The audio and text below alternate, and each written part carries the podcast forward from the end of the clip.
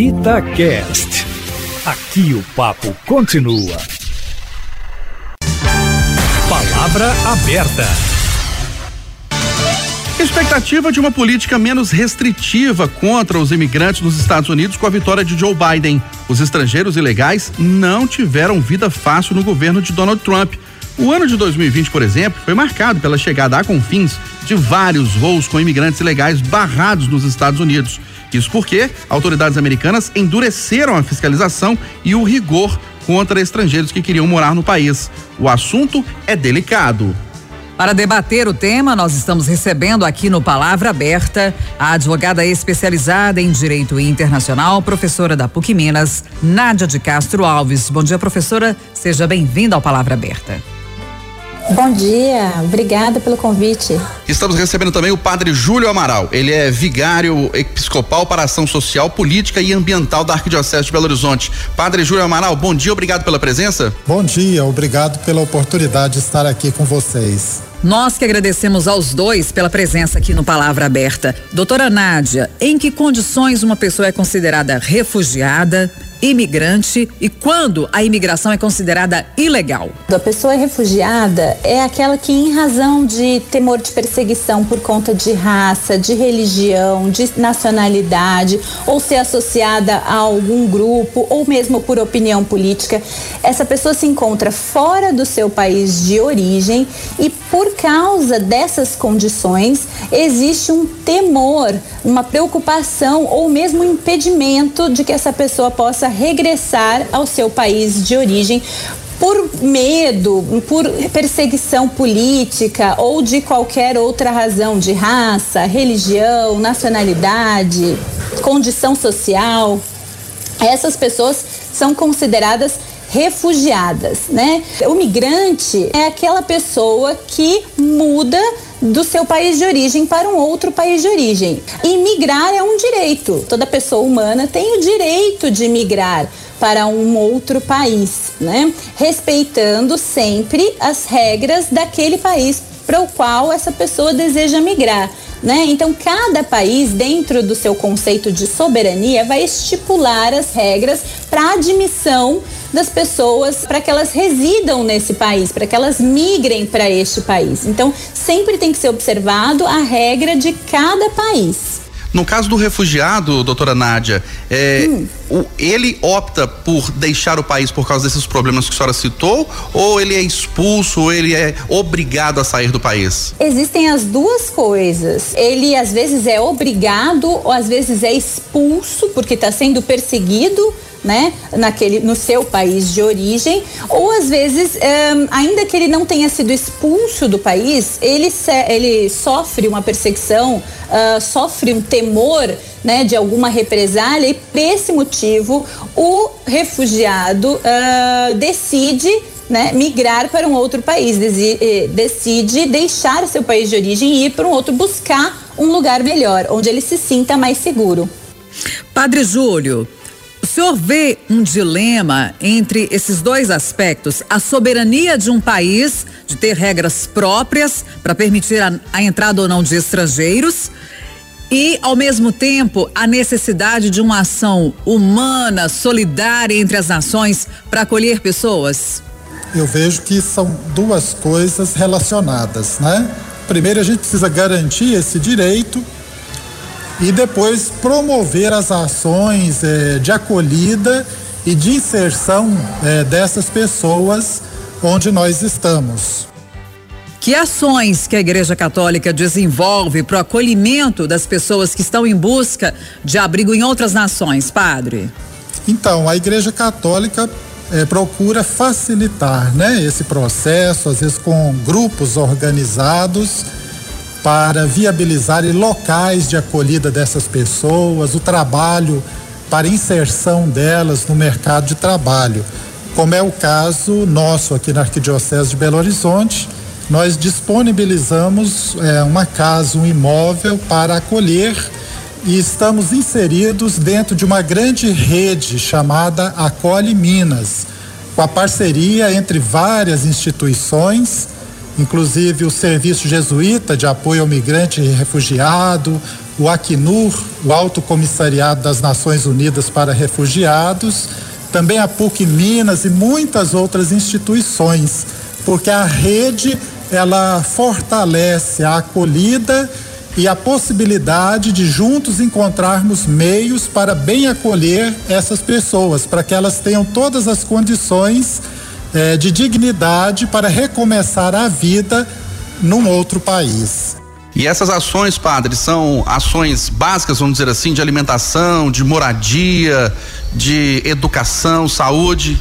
Exatamente, né? A gente procura, por meio dessa rede, possibilitar tudo isso. Geralmente a preocupação maior é com a empregabilidade, para que essas pessoas tenham uma fonte de renda e aí possam conseguir, por exemplo, alugar né, uma casa para morar e suprir as suas próprias necessidades. Mas enquanto isso não acontece, a gente procura dar todo o apoio, né, toda essa assistência básica eh, nesse início para que as pessoas possam se estruturar então para começar eh, essa nova vida eh, neste novo país para o qual vieram. Padre, e como que a Igreja Católica avalia a entrada de pessoas por meios ilegais, por exemplo, nos Estados Unidos ou em outras nações que tentam ingressar de alguma maneira sem autorização? É sempre é importante, né, uma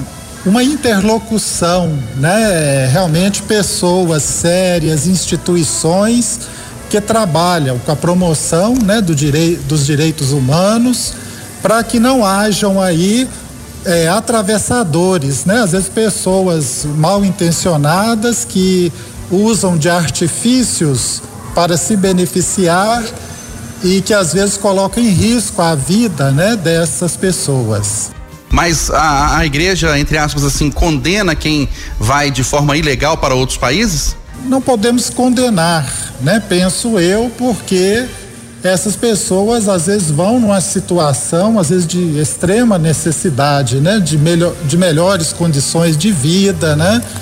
Muitas vezes é a necessidade, né? A, a carência, o desespero que leva as pessoas a, a buscar essas eh, alternativas, né?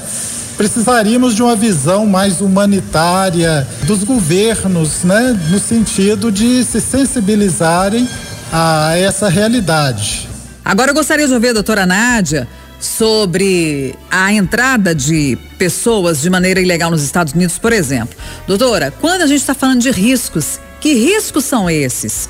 O que, que a lei prevê? O que, que pode acontecer com quem tenta essa travessia? Pois é, Kátia. Como eu tinha dito, a gente sempre, quando pensa em migrar, apesar de ser um direito, é necessário respeitar as regras de cada país. E o que a gente tinha nos últimos anos, né, com o governo Trump nos Estados Unidos, era uma política migratória não favorável, né, à imigração ilegal. Então, o risco uh, neste último governo para a migração nos Estados Unidos tornou um risco muito maior. Por quê? Porque o governo Trump instituiu restrições muito maiores. Então, existem detenções, existem uh, deportações. As, as deportações já existiam, mas antes era possível que a pessoa conseguisse se defender num tribunal lá nos Estados Unidos. E com as políticas né, atuais uh, do ainda atual governo, né, que enfim já vai mudar, essa política inclusive tem uma tendência de ser uh, de, de mudança tá? Uh, o próximo presidente dos Estados Unidos não tem essa mesma visão que o presidente Trump, mas uh, com o presidente Trump as deportações ocorreram de forma sumária, né, muito mais rápidas e ainda existem outras questões, como por exemplo separação entre pais e filhos, né, nos Estados Unidos foi um choque muito grande uh, desse último governo, né, Trump e também as detenções em, lo em locais insalubres, né? Fora essa separação entre os familiares. Então, realmente, imigrar ilegalmente fora das normas, né, que o governo americano admite essas possibilidades, se tornou algo muito perigoso nos últimos anos. Mas como eu estava dizendo, existe uma tendência, né, pelo menos essa é uma promessa uh, de campanha do presidente eleito de mudança nessa política migratória. E aí, como bem falou o padre, com esse olhar mais humano para essas pessoas que migram muitas vezes por situação de desespero e desamparo no seu país de origem. Neste ano de pandemia, a senhora observou se houve uma diminuição do trânsito de pessoas em busca de outros países? Com certeza, com a pandemia, por conta das restrições, das barreiras sanitárias que foram impostas né, pelos países em geral, por quase todos os países do mundo, uh, esse fluxo migratório diminuiu. Né? Ele não, não desapareceu, ainda existem as questões humanitárias, ainda existem as questões né, de refugiados, mas de fato é, houve uma diminuição no fluxo de pessoas de uma forma geral né, por conta das barreiras sanitárias mesmo que foram impostas, né, pelos países. Antes de voltar a palavra para o padre Júlio Amaral, só mais uma pergunta para a doutora Nádia. É, a senhora falou agora um pouco da política dos Estados Unidos em relação aos imigrantes. A senhora acha que houve um exagero da política em relação a quem estava vindo de outro país ou aumentaram as ações mais, vamos dizer assim, ousadas de quem estava querendo entrar nos Estados Unidos? Eu acho que existiam as duas coisas, né? Essa é uma, foi uma promessa de campanha, né, uh, do, do Trump, realmente, de proteger o americano inclusive do estrangeiro, né? Então isso já era, era algo que, que se esperava. Então havia um temor maior dos imigrantes, né? Daqueles que queriam ingressar de forma ilegal nos Estados Unidos, porque já era uma retórica do presidente. E sim, ele acabou hum, efetivando essas medidas, né? Com um controle maior da polícia migratória. Padre Júlio, na visão do senhor, o que é que causa mais incômodo ou até revolta Sim. Em relação a essa política migratória americana atual? É, eu penso que esse olhar, né, é, é desumano, que não consegue reconhecer a situação, né, de dificuldade é, dessas pessoas. Depois, a, a forma, né, como essas pessoas são tratadas. Nós tivemos aquele triste episódio da separação, né, de crianças dos seus pais, né? É, pessoas assim mal cuidadas. Eu penso que esse é um tema é, que precisaria ser mais debatido, né? Inclusive entre os governos, né? Talvez nós precisaríamos também de uma interação no sentido é, de políticas é, locais, né? Que pudesse ajudar também as pessoas a permanecer nos seus países, né? Não, não ter que sair do seu país, da sua cultura por uma questão de sobrevivência. E para que o ouvinte tenha ideia, hoje a Igreja Católica aqui no Brasil, especificamente a de Belo Horizonte e região metropolitana, dá apoio a pessoas de que nacionalidades? É um misto muito grande de etnias, de nacionalidades.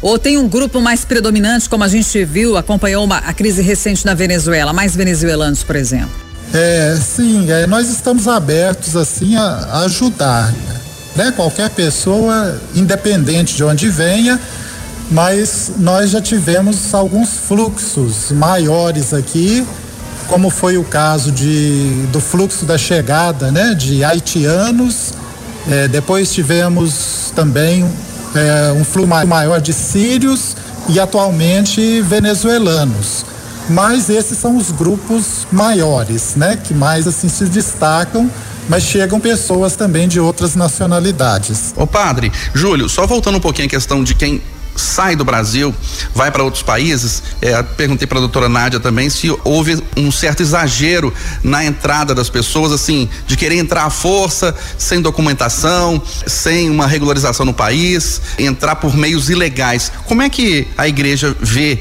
esses fatos? Conforme a própria doutora Nádia disse, né?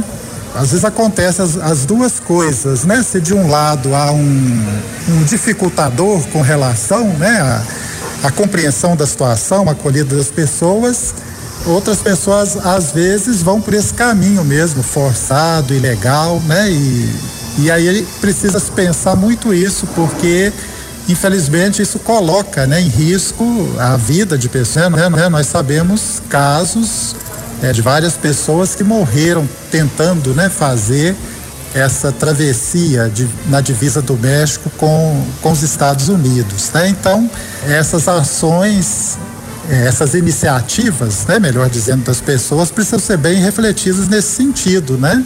É, para que elas possam buscar melhores condições de vida, mas é, com segurança, né, respaldadas é, pela legalidade, para que esse processo realmente seja favorável, né, e não um processo é, que coloque em risco a vida dessas pessoas.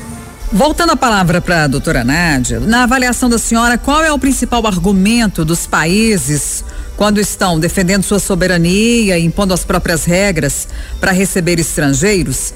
É, por exemplo, agora nesse momento de crise, com a pandemia da Covid-19, aí algum presidente pode falar assim: ah, mas aqui a gente não tem emprego nem para os nem pros próprios americanos, para quem vive aqui, como que a gente vai abrigar outras pessoas? A senhora acredita ser um argumento razoável, forte? Kátia, sem dúvida é um argumento utilizado, muito utilizado, né? A questão econômica e a questão política são os dois principais argumentos para impedir ou para dificultar a entrada de estrangeiros, né? Então, o, nos Estados Unidos, por exemplo, esse discurso foi muito forte né? Desde a campanha uh, existia um discurso de que o estrangeiro uh, ele tira emprego do nacional, que o estrangeiro, no caso ainda dos Estados Unidos, né, mais especificamente dos mexicanos, a retórica do presidente era no sentido de criminalizar né, uh, a migração. Então, o, o, o, imigrante mexicano, por exemplo, ele iria cometer crimes no país. Então, isso impõe uma cultura de medo, né, de, de, de repulsa ao estrangeiro. Mas também existe talvez num grau menor, ainda a opção política também, né? Então nós não queremos receber pessoas de um determinado estado, de um outro país, uh, porque não somos compatíveis nas relações internacionais. Isso a gente observa muito agora, durante a pandemia, com a Venezuela e o Brasil né, já que o Brasil impede a entrada dos refugiados venezuelanos, que entram na, na sua grande maioria, talvez na sua totalidade, por via terrestre. E é expressamente proibido, está tá proibido desde o início do ano a entrada né, de venezuelanos uh, no território nacional via terrestre. Então, isso é mais uma opção política do que no caso uma opção econômica. Mas esse discurso econômico ele sempre existe, ele é muito presente para evitar a entrada de estrangeiros num determinado país. E como é que a senhora avalia a política migratória brasileira? A senhora citou agora, por exemplo, essa restrição para venezuelanos, em alguns casos. Como é que a senhora avalia no geral? É uma política dura, é mais acolhedora? Olha, na, na, nesse atual governo é uma política mais dura, tá? Isso é, são, é observação dessa, dessa rede que o padre estava eh, citando, é uma rede né, de várias instituições que acolhem imigrantes, não só venezuelanos, mas de outros países também. Então há também no discurso um endurecimento das políticas migratórias, muito espelhado no discurso discurso norte-americano, né? Então, o discurso do presidente Bolsonaro ele é muito parecido com o discurso do presidente Trump dos Estados Unidos, uh, no sentido de, de proteção, né, do nacional. Vamos proteger o que é nosso, vamos proteger a nossa economia. Nós não precisamos de estrangeiros. A gente está num momento difícil, né, no nosso país de, uh, de, enfim, de tentativa de crescimento econômico. Então, nota-se que o discurso é muito parecido. E, e ainda há um desmonte né, das políticas migratórias nesse atual governo também. Então, várias iniciativas de acolhida, iniciativas humanitárias têm sido, de, têm sido diminuídas no atual governo, também de uma forma intencional, porque é uma retórica, esse é um discurso pseudo-nacionalista ou patriota, né, do nosso atual governo. Padre Júlio, onde está na visão do senhor aqui no Brasil a falha para receber bem os refugiados, quem entra aqui por perseguições em outros países, por exemplo, ou por crise econômica, crise social em outros países, como é o caso da Venezuela?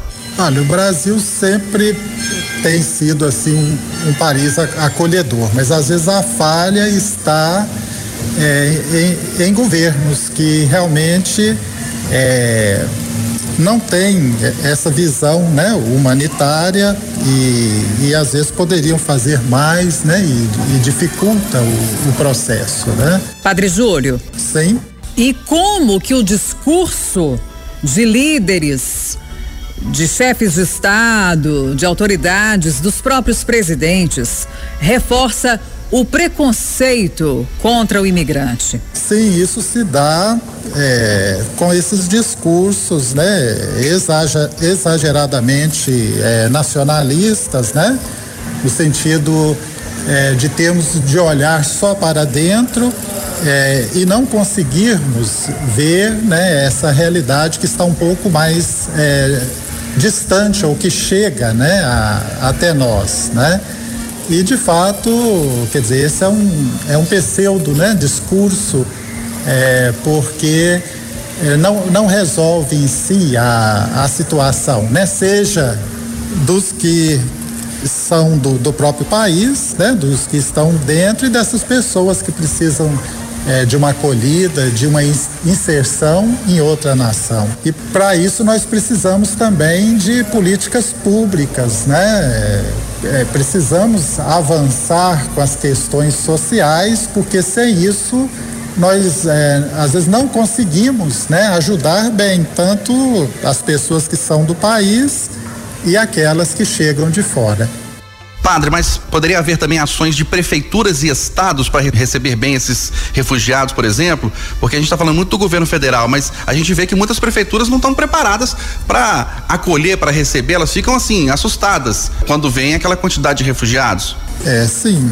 Mas eu acho que aí, né, esse processo é, tem de passar pela liderança do, do governo federal e, claro, os outros governos também, seja no âmbito estadual é, ou municipal, né, é, também podem estar mais sensibilizados ou não, né, para é, facilitar esse processo, né, ou desenvolver é, políticas que possibilitem a acolhida e a inserção dessas pessoas nas realidades locais. É interessante que nesse trabalho que nós estamos é, acompanhando, né, ele tem também tido muito esse apoio, né, de desses governos locais, né? Muitos imigrantes venezuelanos estão chegando e, e indo para outros municípios, né? E acho que essa é até um, uma estratégia, né?